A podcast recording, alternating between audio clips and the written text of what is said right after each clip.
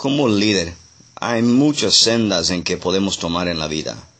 Hay las sendas que producen y reproducen un alto nivel de recurso y de bendición para nuestras vidas, igual como hay caminos bien bajo, una manera bien baja de pensar, un estilo de vida que no produce el bienestar del líder.